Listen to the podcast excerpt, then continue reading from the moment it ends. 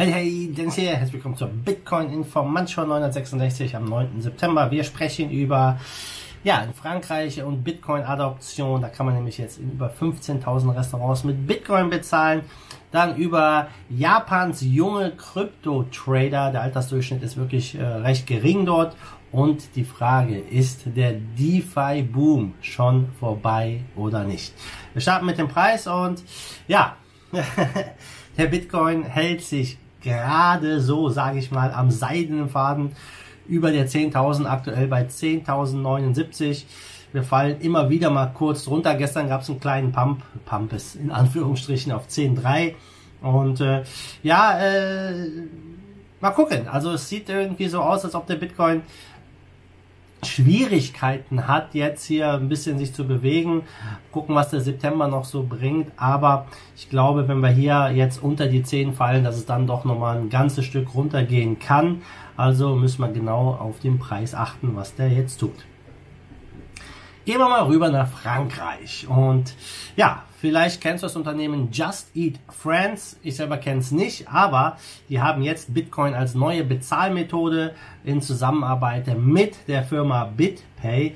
Und äh, Just Eat Friends ist ein Ableger aus dem britischen Bestell- und Lieferdienst Just Eat. Und ja, BitPay macht jetzt das möglich, dass über 15.000 Restaurants in Frankreich Bitcoin akzeptieren können. Äh, man beschreibt auf der Seite auch, wie das alles funktioniert. Ja, und ähm, das Ganze geht natürlich äh, dann alles automatisch konvertiert in Euro für, den jeweilige, für das jeweilige Restaurant.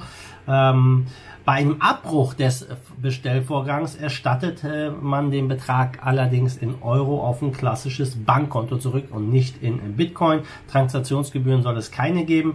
Bin mal gespannt, ob das in Frankreich ankommt, wie stark die Leute nutzen. Ähm, wir hatten ja BitPay auch hier in Deutschland, die ja aktiv waren und äh, man konnte bei Microsoft und Lieferando mit Bitcoin bezahlen. Und ja, durch die Regulierungsmaßnahmen der Bundesregierung haben sich Unternehmen wie BitPay und andere auch zurückgezogen, weil man hier jetzt eine Lizenz von der BaFin braucht, genau wie es mit den ATMs ist. Deutschland reguliert die Branche äh, ja in den Boden, sage ich mal in diesem Fall. Und ja, BitPay ist weg, viele andere Unternehmen sind auch weg hier. Ähm, die Frage ist wirklich, lohnt sich hier so eine Lizenz in Deutschland oder nicht? Weil bezahlen mit Bitcoin, ich glaube, das ist hier den meisten nicht so wichtig. Hier geht es den Leuten eher darum, das als Asset, zu sehen und Spekulationsobjekt zu sehen. Und ähm, mal gucken, ob sich das irgendwie in Zukunft ändert. Aber auf jeden Fall schon mal eine coole Sache, dass man die Möglichkeit hat, jetzt ja hier in über 15.000 Restaurants in Frankreich mit Bitcoin zu zahlen. Zweites Thema ist äh, Japan, nämlich das Exchange Bitflyer. Und die haben jetzt eine Umfrage ge, ja, gestartet, äh, mit allen Leuten, die dieses Jahr einen Account geöffnet haben, also sich angemeldet haben beim Exchange zwischen Januar und Juli.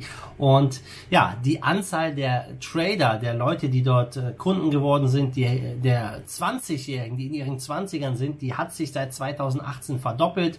Früher waren es 18 Prozent, jetzt sind es über 36 Prozent. Ähm, die anderen Altersgruppen 30, 40, 50 und 60, die sind alle gesunken relativ zu den letzten zwei Jahren. Und äh, ja, der CEO beziehungsweise der Marketingmanager von Bitfly, er glaubt das halt, dass die Corona-Pandemie hier einer der Gründe ist, warum so viele junge Investoren einfach hier zu Alternativen gesucht haben, gerade auch was, äh, was den Aktienmarkt angeht.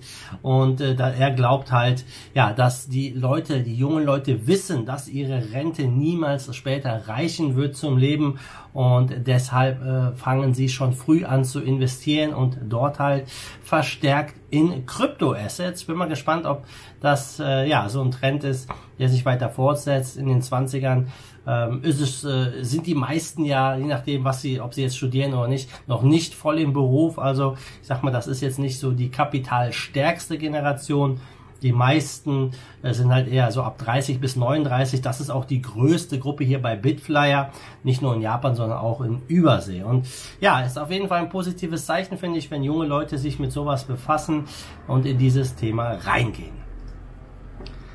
Kommen wir zum letzten Thema, der DeFi Boom. Ja, der DeFi Boom ist ja schon vorbei. Also es war ja unglaublich, was da passiert ist mit diesen ganzen DeFi Token. Der Hype, der war enorm, enorm, enorm.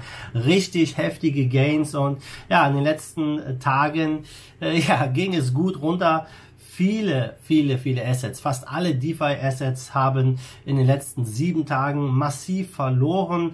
Und äh, ja, viele sagen, das war's jetzt, DeFi-Boom ist vorbei. Und wenn wir uns so, so Sachen angucken wie äh, CVP oder Sushi, wo es richtig, richtig gut äh, runterging, ähm, äh, ja, die haben natürlich auch wieder ein bisschen zugelegt bei Sushi. Da gab es ja viele, viele Sachen, die im Hintergrund passiert ist mit dem äh, Creator, der, ja, ich sag mal, gutes Stück verkauft hat, ja. Aber auch die anderen Coins, ja, äh, Ren, AirSwap, BZX Network und wie sie alle heißen, sind teilweise über 50 Prozent äh, im Minus, wenn ihr euch mal die Grafik hier anguckt.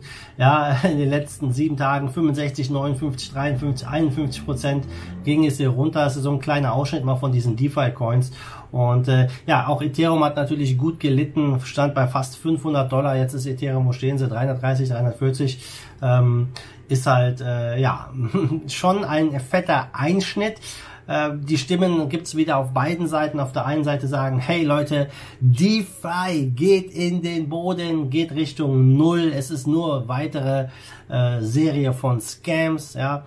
Und die anderen sagen, natürlich, hey, das ist jetzt ein guter Zeitpunkt, um nachzukaufen bei diesen geringen Preisen. Auf welcher Seite stehst du? Glaubst du, der DeFi-Boom beginnt gerade erst und ist jetzt ein guter Zeitpunkt nachzukaufen? Oder glaubst du, das ist das Ende gewesen und die Blase ist geplatzt und es geht Richtung Null? Null wahrscheinlich nicht, aber wir sehen ja, wie schnell die Coins äh, auch an Wert verlieren können. Schreib mir mal in die Kommentare, würde mich mal interessieren, was du denkst. Ja, zum Schluss gucken wir am Markt. Da stehen wir 325 Milliarden Marktkapitalisierung, Bitcoin Dominance 57,5 Prozent und in den Top 10, ja, da ist alles im roten Bereich, außer ein Coin und das ist Binance.